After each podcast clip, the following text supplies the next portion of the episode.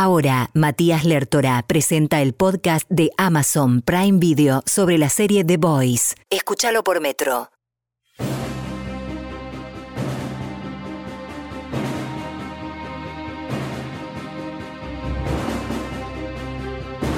Pasaría si en el mundo existiesen un montón de superhéroes? Suena bien, ¿no? Pero ¿qué pasaría si estos no fuesen como los imaginábamos, buenos y puros, sino corruptos, ególatras e incluso asesinos?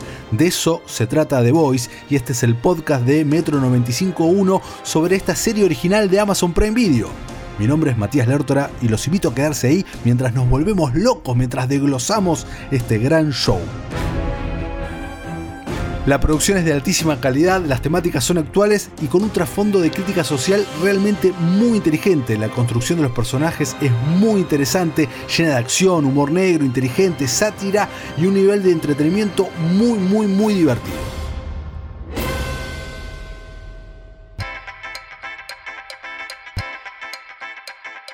Llegamos al capítulo 3 y arranca con The Voice en un yate muy lujoso en el océano y la verdad que no nos queda muy en claro de dónde sacaron ese tremendo yate, cómo lo afanaron, cómo pudieron arrancarlo de algún lugar.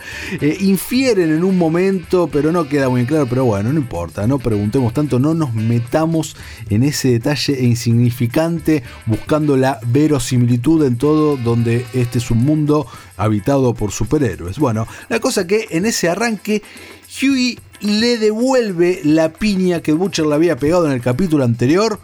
Le pega la tropada, pasa un poco de vergüenza, la verdad, Huey no es match tampoco para Butcher, no es match en absoluto. Pero bueno, se da ahí como eso de estos dos poderes de ellos dos que quieren lo mismo pero con métodos diferentes. A Huey lo queremos realmente, eh, es el protagonista de la serie, valoramos sus intenciones, su corazón puro. Butcher es fácil tenerle bronca, pero al mismo tiempo también es muy fácil entenderlo. El tipo está roto, está quebrado. Eh, hace 8 años que viene muy mal y encontró ahora su nueva motivación para vivir, que no es más ni menos que su esposa viva. Su esposa viva y él tiene que rescatarla, tiene que para eso averiguar primero dónde está y está cumpliendo una misión para eso. La misión, recordemos, es llevar a este super terrorista a un lugar y es lo que están haciendo The Boys en este momento en este yate.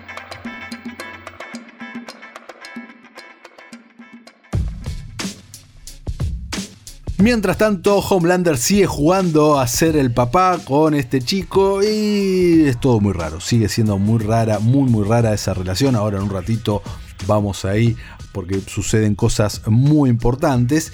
Y luego se produce una reunión, lo que vendría a ser una reunión de preproducción, una reunión de picheo, si hablamos en el mundo del cine, porque justamente están los superhéroes, los Seven, con eh, un director, un guionista que les está hablando de la película, de una película sobre ellos, una película sobre The Seven que se estrenaría el año siguiente, en 2021. De hecho, hay un póster, ¿no? Hay un póster de Dawn of the Seven con la misma tipografía de hace unos años cuando una famosa muy película de Versus se estrenó. Ustedes saben a qué me refiero.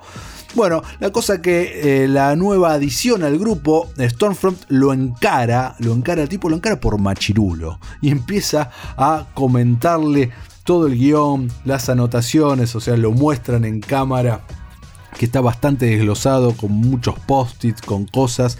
La escena es graciosa y aparte está bueno porque desnuda un poco eh, eh, Hollywood, el marketing y cómo, cómo se mueve en ese sentido, en este tipo realmente muy estereotipado, muy estereotipado, pero que sirve a fines narrativos para mostrarnos eh, esta parte y descomprimir tal vez un poco de todo el drama y la acción que venimos viendo, no solo en estos últimos capítulos, sino realmente de la temporada pasada.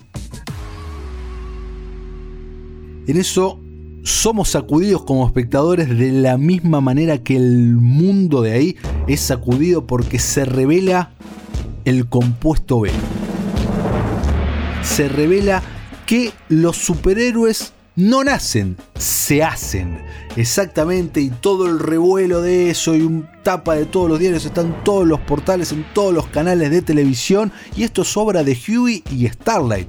Los boys, cuando ven esto en el yate, se ponen contentos, medio que lo abrazan, lo felicitan a Huey, menos eh, Butcher que como siempre tiene e, e, esa relación tan tirante y como que bueno, no importa, vamos. Pero bueno, la realidad es que e, era lo que estaban buscando, ¿no? Exponerlos y la verdad que lo expusieron. Vemos como esta información nueva le va pegando a la comunidad superheroica, pero principalmente vemos cómo le afecta a The Deep, ¿no? The Deep que está sigue ahí, está haciendo esta especie de terapia y ahora se entera de esto y en un momento lo vemos a Black Noir, este miembro de los Seven, el más misterioso, aquel que no habla, bueno, lo vemos como llorando.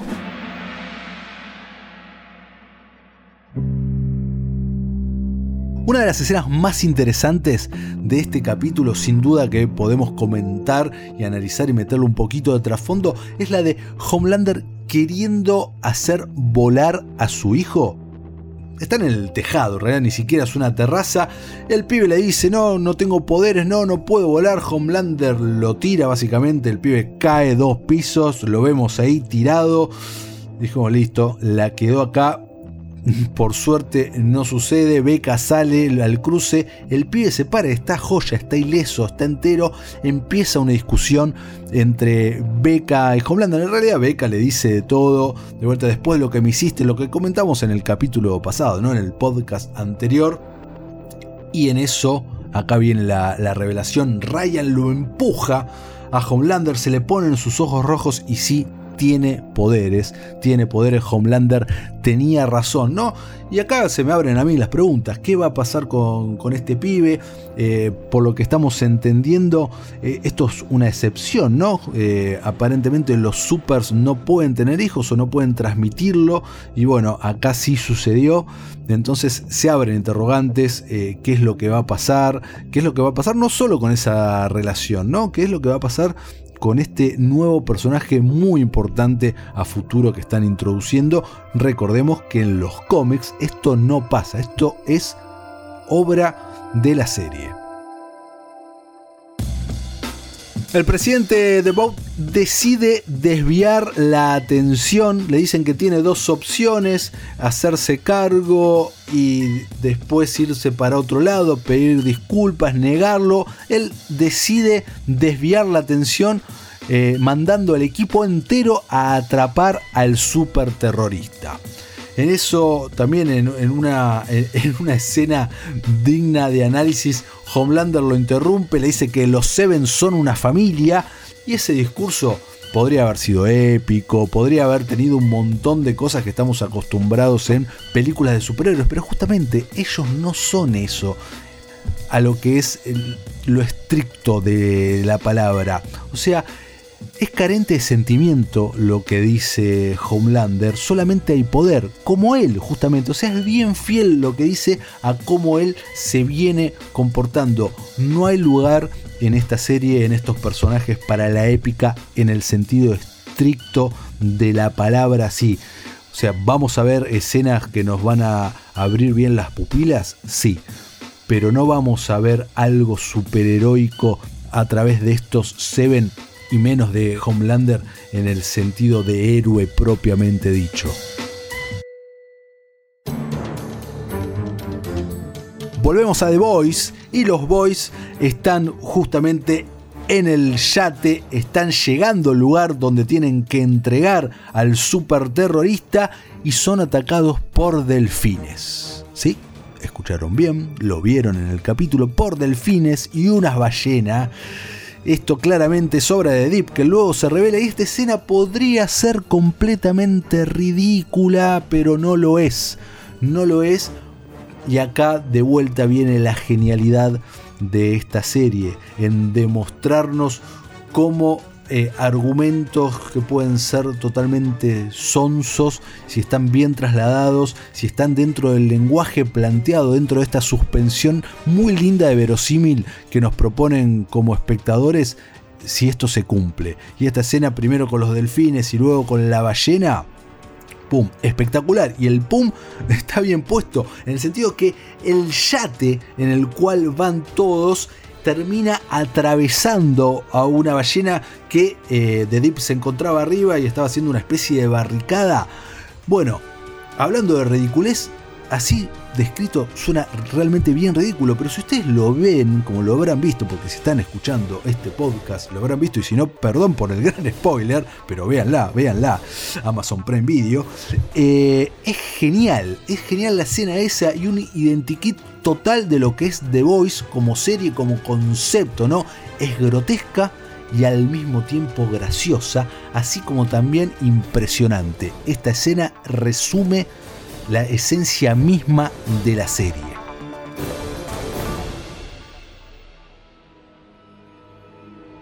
Y bueno, acá vemos a los Seven juntos por primera vez, ¿no? Juntos por primera vez, llegando a este lugar, el reencuentro luego con The Deep, que medio lo sacan ahí cagando, está el enfrentamiento con Starlight y medio que Homelander le dice, bueno, quédate acá, después vemos qué, hacemos con vos. Y se meten todos a los túneles donde se habían ido The Boys. Y Homelander termina encontrando a, a Hughie que se había cruzado con Starlight y obliga, obliga a Starlight a matarlo pero no ocurre porque Butcher de repente lo salva utilizando al super terrorista como arma. Y en esta también escena visual realmente muy bien concedida cuando hace que se le desmorone todo lo que tenía encima, básicamente una calle, eh, lo tira para abajo a Homelander, gran escena, un valor de producción realmente muy bueno a nivel cinematográfico que lo vemos en streaming en casa, la verdad impresionante. ¿Quién pasa al frente acá? Como lo diría su nombre, tal vez Starfront, que es la que da cacería al superterrorista y a la vez a Kimiko, ¿no? Recordemos que son hermanos y eh, van saltando de edificio a edificio, de departamento a departamento y es una masacre. Matan gente. Eh, Starfront mata gente. Vamos conociendo también a ella eh, los grandes parecidos que tiene con Homelander, los grandes parecidos que tienen todos o la gran mayoría de los supers eh, en esta serie. ¿no? Ella tiene una misión, la quiere cumplir, no le importan las consecuencias, si tiene que masacrar familias enteras en el medio, lo hace y es lo que sucede aquí, hasta que finalmente en una terraza logra agarrarlo. Kimiko es eh, testigo de todo esto. Ella primero le rompe los brazos al super terrorista, el hermano de Kimiko, porque recordemos que sus poderes venían de ahí. Y luego, cuando yo lo tenía ahí totalmente derrotado, le rompe el cuello, lo mata, lo asesina. Tremenda, tremenda escena.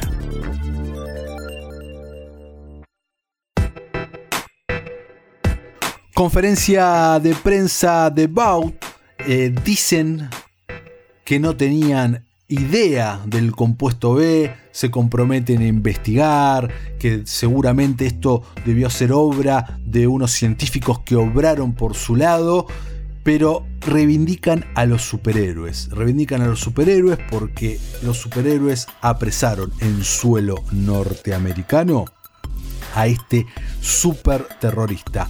Y las loas de todo esto, los aplausos, le van a la nueva estrella de los Seven, a Stormfront. ¿No? Y ahí vemos las miradas de Homelander, hay como un resentimiento. Por primera vez, ¿acaso él es, dejado de lado? No está ahí, no tiene el reflector sobre su cabeza. Otras cosas pasan por su mente, tal vez su hijo. Pero recordemos que él es el líder de este grupo. ¿Qué es lo que va a pasar con, esta relación, con esta nueva heroína, con Stormfront y Hollander. Lo veremos más adelante en los cómics. Ha habido bastante al respecto. Pero bueno, en los cómics este personaje no era mujer, era hombre. Veremos cómo eh, van adelante eh, la tensión eh, que está entre ellos dos, cómo se lleva a cabo a nivel narrativo. Realmente estoy muy expectante con todo eso. ¿Qué onda? ¿Hasta dónde pasa? ¿Dónde llega esa lucha de poder? El capítulo termina con los boys volviendo a la guarida, bastante abatidos. No lograron su cometido, pero sobrevivieron.